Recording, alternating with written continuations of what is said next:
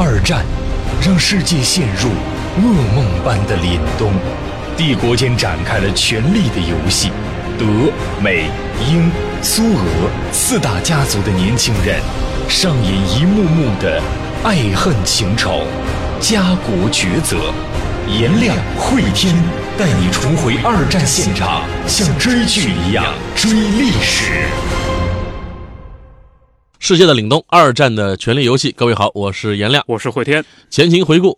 时间线是一九三五年，美国社会啊，我们是粗暴的把美国社会分为两个次元来讲，一个是上流社会，新富人群跟 old money 啊，在为他们更大的资源能进入更高阶层的圈子，用尽各种手段啊，而此时的美国工人阶级。在酝酿着，应该是美国制造行业的一场大罢工。因为在一九三五年的美国社会经济呢在恢复当中，罗斯福新政已经体现了效果，但是更多的利益呢是被资本家、资产阶级尽收囊中，工人阶级的生活境遇并没有得到太大的好转。于是呢，在一九三六年前后，这场罢工呢首先就起源于美国的汽车制造行业。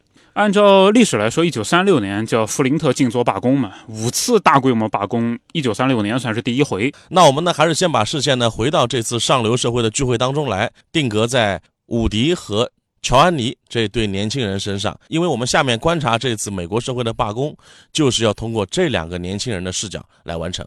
呃，乌迪本来想继续追着乔安妮，但他立刻打消了这个念头。为什么呢？乌迪知道，太偏执的男人不会受女孩欢迎。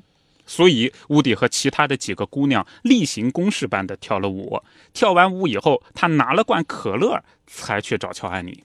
应该说，乌迪也是一个十五岁的男孩，但也挺懂撩妹的。做事有节奏，有分寸。五十五岁不是他这个样子的。你是毛头小伙子是吧？那这是人家上流社会交流的节奏跟分寸。我们，我们哪进过什么上流圈？好吧，好吧。乌迪呢，在和其他姑娘跳舞的时候，就想好了下面跟乔安妮要聊什么。以前啊，乌迪听乔安妮聊过两个人，一个是卡尔马克思，一个是弗洛伊德。所以之前呢，呃，乌迪特意在图书馆里面看了两本书，一本是《歇斯底里症研究》，是弗洛伊德写的；一本是《共产党宣言》，是马克思恩格斯写的。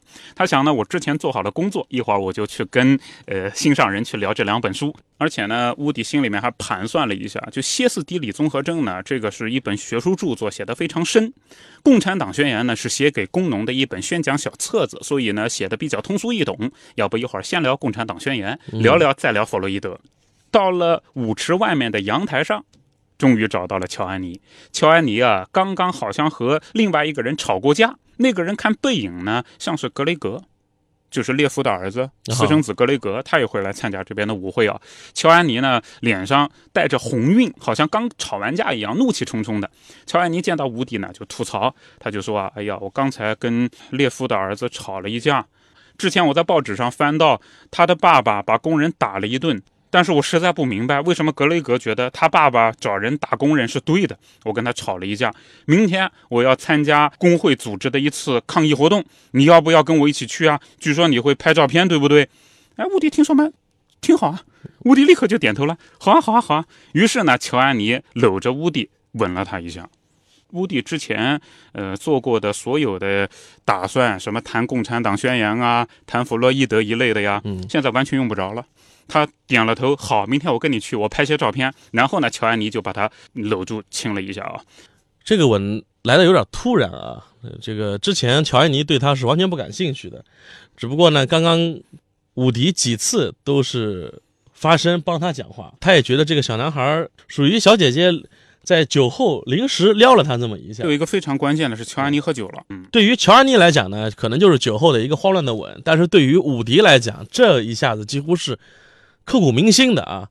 等到第二天，我们镜头就对准了呃那个大宅子，奶奶乌苏拉准备要接见一下自己的孙子了。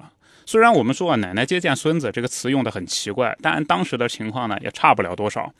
乌迪一直是敬畏自己的奶奶，而奶奶呢是本地区上流社会的核心人物。每次去见奶奶呀，乌迪心里面都七上八下，而且还得通过自己的仆人呢，还要预约一下。你看多奇怪！周日早晨，乌迪去找奶奶谈话啊。之前大半夜，他都在琢磨怎么来说这个话。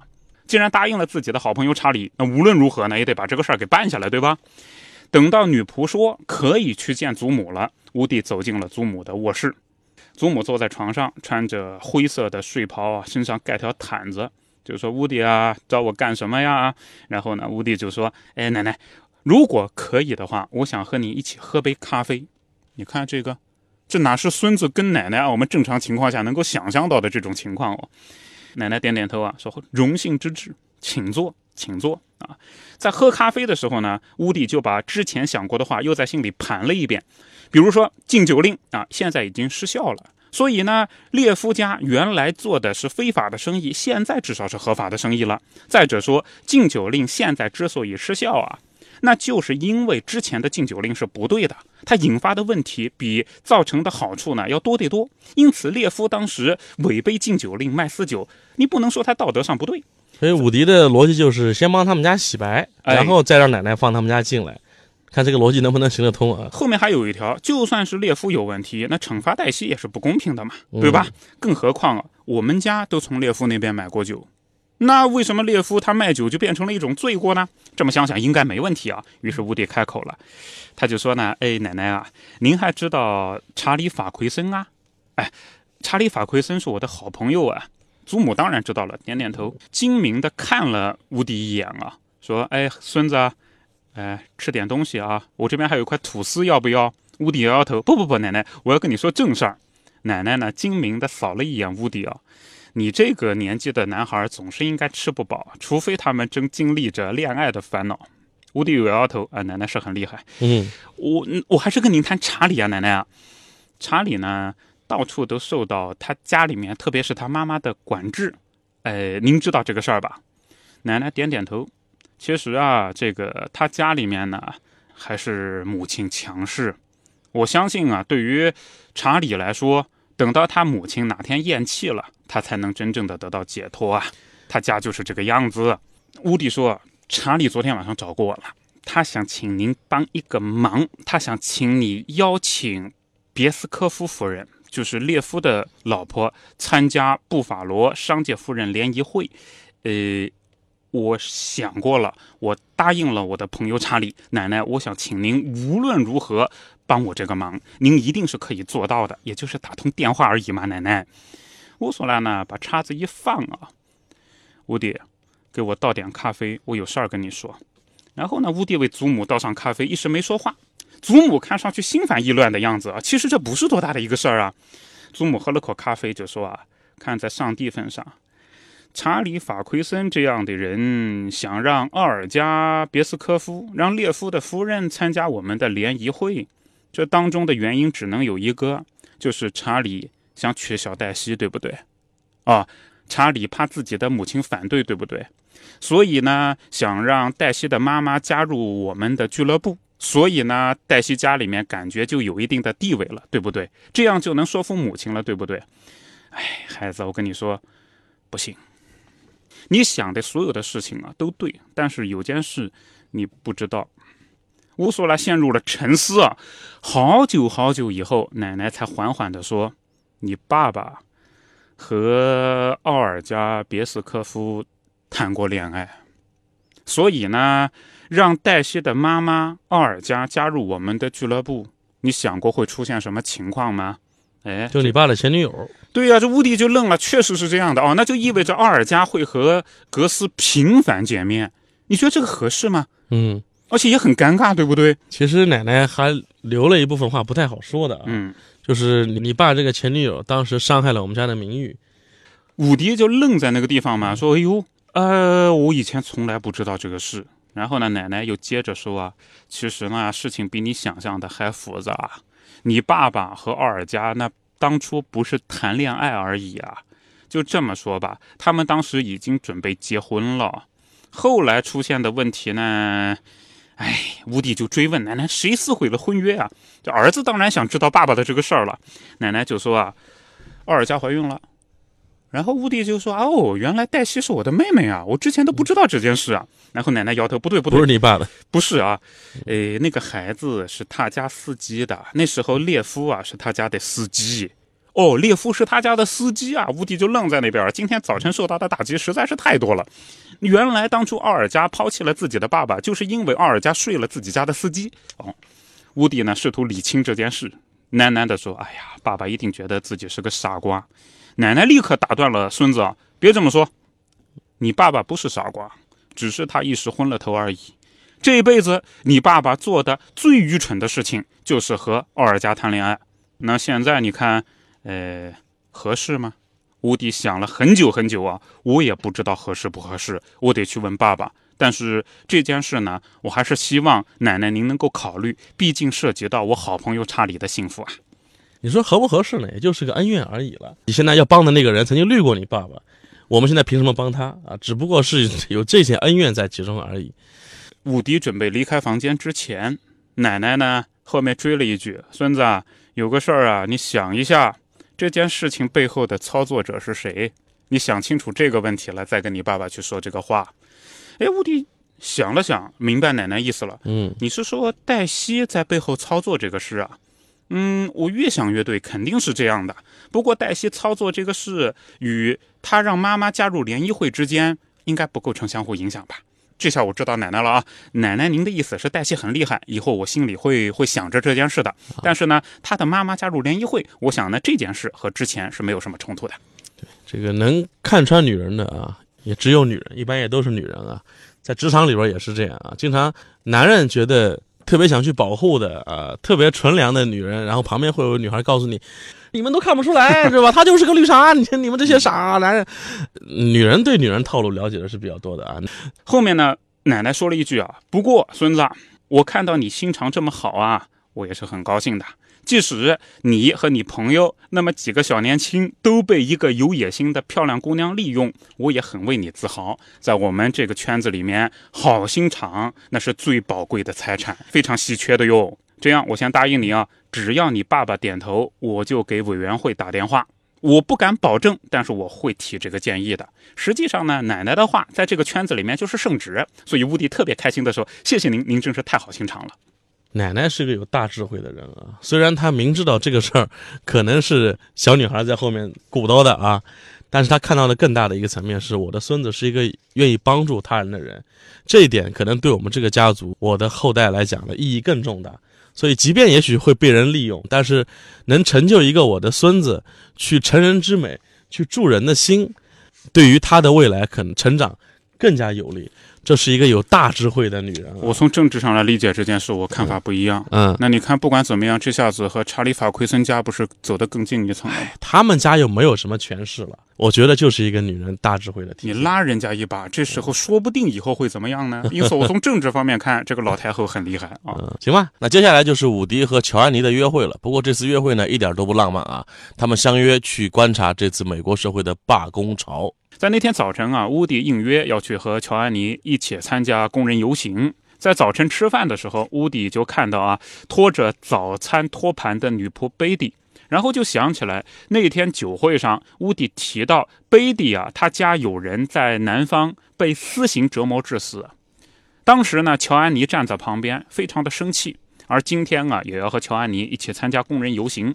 乌迪心里就想呢，这个乔安妮真是一个有正义心肠的女孩，这和一般的女孩是不一样的。明明是一个富豪家的千金，她爸爸是开电影院线的啊。嗯，这个同情自己家的女仆的遭遇，同时来参加工人阶级的罢工，这跟乔安妮的自己家庭的教育背景有关系啊。因为她的爸爸戴夫就是一个很有情怀的老头对他宁可自己的院线不挣大钱。也不愿意提升票价或者以高价卖给列夫。对，就爸爸就是这么一个纯良的商人，所以女儿也是一个 纯良的品性啊。而且乌迪呢，在心里面啊，还拿乔安妮和黛西做了个对比。他昨天晚上刚是给自己的好朋友查理办事儿嘛，就是办查理和黛西之间什么乱七八糟那些事儿啊，他就拿乔安妮和黛西做了个对比。两个女孩呢，相比较而言，黛西是更好看一点，更聪明啊，也更聪明一点。嗯但是呢，这个乌迪就觉得黛西吧，她就是一个很庸俗的女孩 啊，而乔安妮呢，才是真正的啊那种心目当中应该有的那种女神的形象啊乔安。妮有智慧啊，更有智慧。她有情怀啊这一点是不一样的。你要说比脑子聪明，我相信黛西更聪明；要说家里有钱，黛西更有钱。但是人也会成长的，我们把它撂在这儿啊，人也会不断成长，不要用一成不变的眼光看人就行了啊。嗯，所有的人都会变嘛。妈妈罗莎也坐在餐桌旁边开始吃饭啊。妈妈就了解到儿子马上要参加工人游行，妈妈是个资深记者啊，对她以前是布法罗无政府主义者的杂志的记者嘛，后来也到《纽约时报》干过啊。他就跟孩子说啊：“你呢，今天就好好记录啊，只是注意啊，不要被列夫的打手给伤着了。”另外，罗莎转过头看着格斯，就说：“老公啊，我觉得要不要你也去一下？你是参议员呢，你跟着孩子啊，那些打手应该不敢碰你。”结果格斯是这么说的：“首先呢，我不能去，身份去不太合适。对啊我固然是参议员，我去了以后呢，列夫的人不敢动我，也不敢动所有的工人，但是就代表参议院支持这次罢工了，这个是很不合适的。再一方面呢，我之前刚跟列夫谈过，我们达成了一个交易，列夫不再支持右翼组织。我如果现在去，那就等于撕毁协议嘛，所以我不能去。格斯转过头看着乌迪，孩子，听见妈妈说的了吧？离列夫的打手远一点，千万千万不要被伤着了啊！于是乌蒂呢拿着莱卡三型照相机出了门。这个莱卡三型照相机呢，这么说吧，很小，挂在脖子上可以。当时呢也拥有五百分之一秒的快门速度，这就意味着可以抓拍运动镜头。这是德国制造啊。我们说德国的轻工业玩具跟相机是它目前是畅销美国的啊。对，因为在之前都是美国东西卖到欧洲去，此刻德国的货已经可以卖到美国来了啊。你想想看，德国经济其实也在复苏啊。走过了几个街区，抵达了游行的集合地点。这个地点叫做尼亚加拉广场啊，在这里呢，呃，已经有几百个工人聚集在这里了。之前列夫曾经要求政府取缔示威，但是工会表示是和平示威。依据当时的法律，只要工会提出示威，又没有证据证明这场示威会引发暴力行为，那么这场游行就不能被阻止。所以几百个工人马上就准备出发。看起来呢，工会也已经是说服了周围的很多店铺予以配合。众多的条幅挂在周围啊，什么上面写着“不要强盗老板”啊，还有挂着红旗啊，挂着各种各样的标语条幅。好，那下面呢，我们就要通过乌迪和乔安妮的眼睛来观察这次美国社会的工人运动了。因为之前呢，在一战当中，我们讲过俄国社会的工人革命，讲过英国社会的工人运动，也讲过德国社会在一战结束之后的工人运动的风起云涌。那么这次美国社会在一九三五年的工人罢工潮，有黑社会背景的老板列夫会怎么来应对？包括两个年轻人。伍迪和乔安妮经历了这次之后，两个人的感情会不会有一些升温？我们在下集当中跟各位继续来讲述。那么在本集当中的一些知识点，我们帮您来做一个总结和提炼。是乌迪，他去图书馆读《共产党宣言》。《共产党宣言》在西方是非常重要的一本畅销书。在一八四八年伦敦第一次单行本问世以后，就一直是畅销书，中间曾经再版过若干次啊。在整个西方的工人运动当中呢，《共产党宣言》也发挥了非常重要的作用。当初在一八六四年的时候，那就第一次工人联合在一起组建了第一国际。等到我们讲一九三五年的时候呢，虽然在西方社会啊，很多政府都在反对苏联，但是他们没有办法完全查禁《共产党宣言》，也没有办法查禁相关的共产党理论，所以《共产党宣言》在图书馆里面，西方也是一直会收着的。只要对于工人运动感兴趣，都会到图书馆去找这本书。应该说啊，在整个工人运动的历史上，《共产党宣言》就是圣经一般的存在。只要谈工人运动，《共产党宣言》都是绕不开的一种存在呀。好，感谢各位关注这一集的《世界的凛冬：二战的权力游戏》，我们在下集当中再见。在节目的最后，告诉大家一个好消息：与我们主播老师天亮 CP 的两天一夜活动现在开始报名啦！